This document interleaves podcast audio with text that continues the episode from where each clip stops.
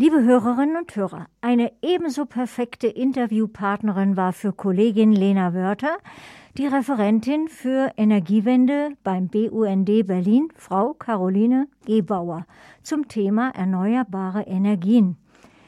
Welche staatlichen Anreize es in Deutschland gibt durch das Erneuerbare Energiengesetz EEG für Verbraucherinnen und Verbraucher, grüne Energie zu nutzen, all das wird im Interview besprochen, ebenso wie erneuerbare Energiequellen wie Wasser und Wind. Über Änderungen im EEG und was noch getan werden muss, um die Klimaziele zu erreichen, werden Sie ebenfalls informiert. Hören Sie nun Caroline Gebauer, Referentin für Energiewende beim BUND Berlin im Interview mit Kollegin Lena Wörter. Hallo Frau Gebauer, schön, dass Sie heute da sind. Hallo Frau Wörter, vielen Dank für die Einladung. Wir unterhalten uns ja heute über das Thema erneuerbare Energien, auch speziell dann eben das EEG 2021.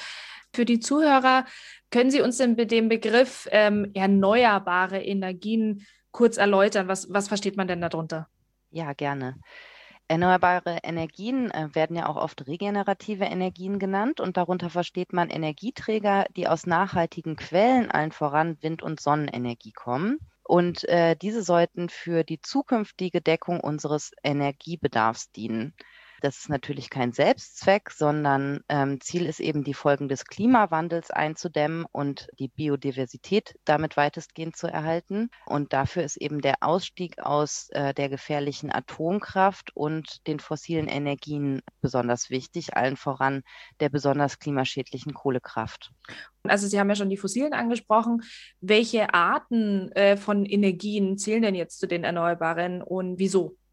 Windenergie, Sonnenenergie, aber auch Wasserkraft, Biomasse oder Erdwärme zählen zu den erneuerbaren Energien. Und im Gegensatz zu den fossilen Energieträgern wie Erdöl, ähm, Erdgas und eben Stein- oder Braunkohle verbrauchen sich diese Energiequellen eben nicht. Oftmals definieren sich erneuerbare Quellen ja auch darüber, dass sie unendlich verfügbar sind, weil äh, beispielsweise die Sonne immer scheint. Ich finde allerdings, hier muss man ein bisschen aufpassen, denn zur Gewinnung von erneuerbaren Energien braucht es natürlich auch Energieanlagen und auch diese können natürlich, wenn auch einen sehr viel geringeren negativen Einfluss als fossile auf die Umwelt haben. Und deswegen sind auch Erneuerbare in der Form nicht unbegrenzt verfügbar. Wir kommen ja auch später dann nochmal auf das Thema, was wir ja gerade schon eben angesprochen hatten, wie, wie grün ist es dann wirklich, wenn man ja auch die Energieanlagen da definitiv dazu zählen muss. Wir reden ja heute über das EEG, also eben das Erneuerbare Energiengesetz. Was genau kann man sich in dem, unter dem Gesetz vorstellen? Also was beinhaltet es zum Beispiel?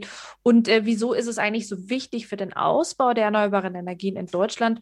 Um eben auch diese Klimaschutzziele, die wir uns gesetzt haben, erreichen zu können. Das Erneuerbare Energiengesetz ähm, war bisher tatsächlich die weitaus erfolgreichste Maßnahme in Deutschland, um den Wandel der Energieversorgung voranzubringen, also von fossilen zu erneuerbaren Energien und wie Sie schon angesprochen haben, damit auch natürlich die gesetzten Klimaschutzziele zu erreichen. Kein Gesetz zuvor hatte solch positive ökologische, aber auch ökonomische Effekte und das Erneuerbare Energiengesetz ist 20 Jahre geworden äh, letztes Jahr und wurde weltweit bereits 113 Mal in Staaten und Regionen kopiert.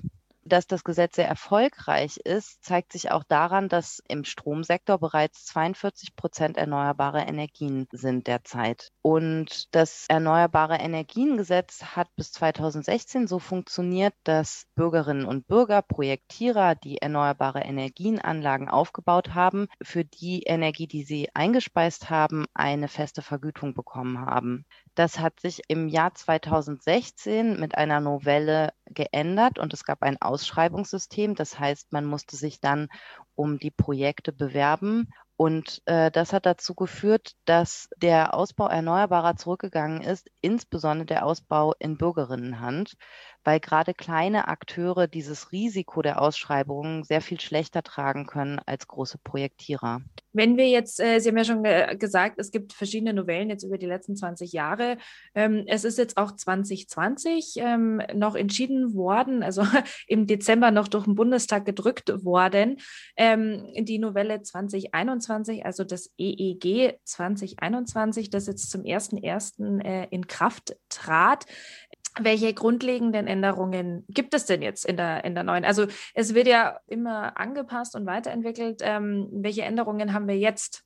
Eigentlich hätte es einen großen Wurf geben müssen, um eben die erneuerbaren Energien wieder auf Spur zu bringen. Leider ist das nicht passiert. Das Gesetz hat sich über die Novellen hinweg immer weiter aufgebläht und ist von, ich glaube, sechs Paragraphen inzwischen zu über 100 äh, Paragraphen angewachsen. Und die Änderungen, die im Gesetz nun vorgenommen wurden, sind sehr viele Änderungen im Klein-Klein, aber die großen Linien, um den Ausbau wirklich ambitioniert voranzutreiben, fehlen leider. Und da möchte ich jetzt einfach mal drei Beispiele nennen. Zum einen war es längst überfällig, die Ausbauziele anzuheben, denn verschiedene Studien haben gesagt, das Ziel 65 Prozent erneuerbare Energien werden mit den im EEG angelegten Pfaden nicht erreicht. Das wurde angekündigt, dass im EEG 2021 die Ausbauziele angehoben werden sollen ist aber nicht passiert.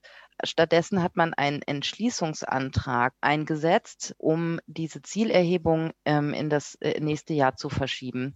Eigentlich sollte dies im ersten Quartal passieren, aber bisher haben wir auch davon noch nichts gesehen. Äh, eine ähm, ebenfalls wichtige Änderung war eben das, wie ich schon gesagt hast, das EEG ist 20 Jahre alt. Es gab 20 Jahre lang Vergütung für Anlagen und diese Anlagen wären jetzt aus der Förderung gefallen und es hätte oftmals eben Anlagen unwirtschaftlich gemacht und tatsächlich auch zu einem Rückbau und damit äh, gegebenenfalls sogar zu einem Nettorückgang der erneuerbaren Energien geführt. Das hat man jetzt gerade noch abgewendet, aber auch hier wurden eigentlich nur Minimallösungen gefunden.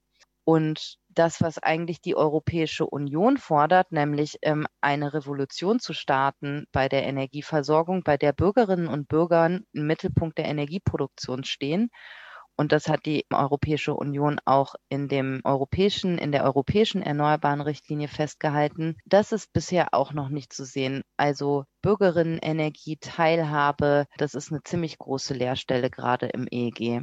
Und vielleicht nochmal anschließend daran, was bräuchte es denn eigentlich und was fordern wir, was es im EEG braucht? Es braucht eben eine ambitionierte Zielerhöhung. Das würde bedeuten, dass es eine Verdopplung der Ausschreibungsmengen von Photovoltaik geben muss und sieben Gigawatt Zubau von Windenergie. Andererseits sollte Wasserkraft aufgrund der negativen Auswirkungen auf die Natur wiederum gestrichen werden. Und das würde alles in allem dazu führen, dass wir in etwa auf 80 Prozent erneuerbare Energien 2030 kommen. Und das wäre auch ein Pfad, der mehr oder minder dann auch mit dem Klimaschutzziel vom Paris Paris, nämlich die Erderwärmung auf 1,5 Grad zu beschränken, kompatibel wäre. Also ich habe es ja jetzt schon gehört aus Ihrer Antwort, das wäre meine nächste Frage gewesen. Aber vielleicht jetzt nochmal ganz klar, sehen Sie das EEG 2021 als klaren Schritt für mehr Klimaschutz oder ist es noch ungefähr auf dem Stand, was wir von vor ein paar Jahren hatten? Ja, wie schon gesagt, das Gesetz verliert sich eher in Klein-Kein und ist nicht der große Wurf für den Klimaschutz. Der Kern des Gesetzes, nämlich die so dringliche Anhebung der Ausbauziele und entsprechenden Ausbaupfade und einer dazugehörigen verbindlichen Bund-Länder-Strategie, die diese Umsetzung festlegt, wurde eben jetzt wieder verschoben und bisher auch noch nicht wieder angefasst. Dazu ist es nach wie vor so, dass eine echte Teilhabe an der Energiewende, die so dringlich notwendig auch ist für die Akzeptanz der Energiewende, auch wieder verpasst wurde. Es gibt eine kleine Neuerung, nämlich dass Kommunen nun Geld erhalten können, wenn Windparks in ihrer Nähe gebaut wurden. Das ist bestimmt ganz gut, aber ich glaube, für die große Akzeptanz und eine wahre Teilhabe reicht das nicht aus. Also mein Urteil ähm, lautet daher, nein, die Bundesregierung hat abermals verpasst, mit dem EEG den Strommarkt für die Zukunft fit zu machen. Ja, da kann ich Ihnen auf jeden Fall auch nur zustimmen. Deutschland wird ja von, von Wind- und Solarenergie dominiert. Wir hatten es ja auch vorher nochmal angesprochen, dass äh, erneuerbare Energien, dass man da auch immer auf die Energieerzeugung auch ein bisschen Rücksicht nehmen muss. Solaranlagen ist jetzt das, was mir gerade direkt in den, in den Sinn kommt.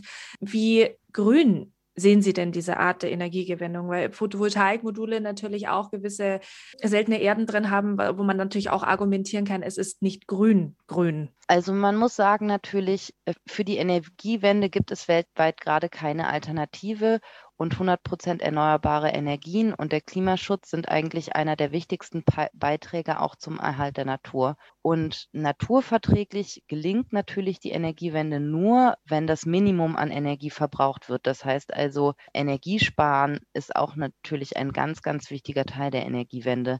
Und wie grün sind jetzt die Energieträger? Ich habe ja bereits angesprochen, dass wir kritisch gegenüber Wasserkraft sind in Deutschland und möchten, dass diese nicht weiter ausgebaut wird aufgrund der negativen Auswirkungen auf die Natur. Andererseits gibt es natürlich, wie Sie schon angesprochen haben, Photovoltaik und Photovoltaik kann man ähm, hervorragend auf äh, Dächer packen. Dächer sind bereits versiegelte Flächen und da gibt es gar keine negativen Auswirkungen auf die Umwelt und die Natur. Und was Sie auch schon angesprochen haben, natürlich sind erneuerbare Anlagen auch Energieanlagen. Da sind ähm, teilweise natürlich auch seltene Erden drin. Andererseits hat man ja schon oftmals Lebenszyklusanalysen dieser Anlagen gemacht. Und ganz klar kommt da heraus, erneuerbare Energien sparen sehr viel mehr Kohlenstoff ein, als sie äh, freisetzen. Und deswegen gibt es keine Alternative zu erneuerbaren Energien, allen voran eben ähm, Wind und Sonne. Danke, Frau Gebauer. Nochmal kurz zum Schluss, weil wir sind jetzt auch schon wieder am Ende unserer Zeit. Was ist denn in Ihren Augen die beste erneuerbare Energiequelle? Ich glaube, da muss ich antworten, ähm, es gibt nicht die beste erneuerbare Energiequelle, sondern es muss immer ein Zusammenspiel sein, eben insbesondere von Wind- und Solarenergie. Und der Ausbau sollte eben dort erfolgen, wo er am wenigsten ne negative Auswirkungen auf die Natur hat und gleichzeitig eben positiven, einen positiven Nutzen für die Menschen vor Ort mit sich bringt. Der BUND setzt sich ja ein für eine Energiewende dezentral und in Bürgerinnenhand weil das eben zum einen aus unserer Sicht die Auswirkungen auf die Natur am geringsten hält, weil beispielsweise keine großen Stromnetze gebaut werden müssen und andererseits dieser dezentrale Ausbau eben äh, Bürgerinnen und Bürgern vor Ort zugutekommt. Und ich glaube, das ist wichtig, dass wir eben nicht nur im Norden Erneuerbare ausbauen, sondern in ganz Deutschland dezentral und dass wir dies gemeinschaftlich eben tun und auch gemeinschaftlich diese erneuerbaren Energienanlagen betreiben. Und dazu braucht es bestimmt eben noch kluge Lösungen für Flexibilitäten und auch Speicher. Und dann kann die Energiewende gelingen. Super, vielen Dank, Frau Gebauer. Danke Ihnen.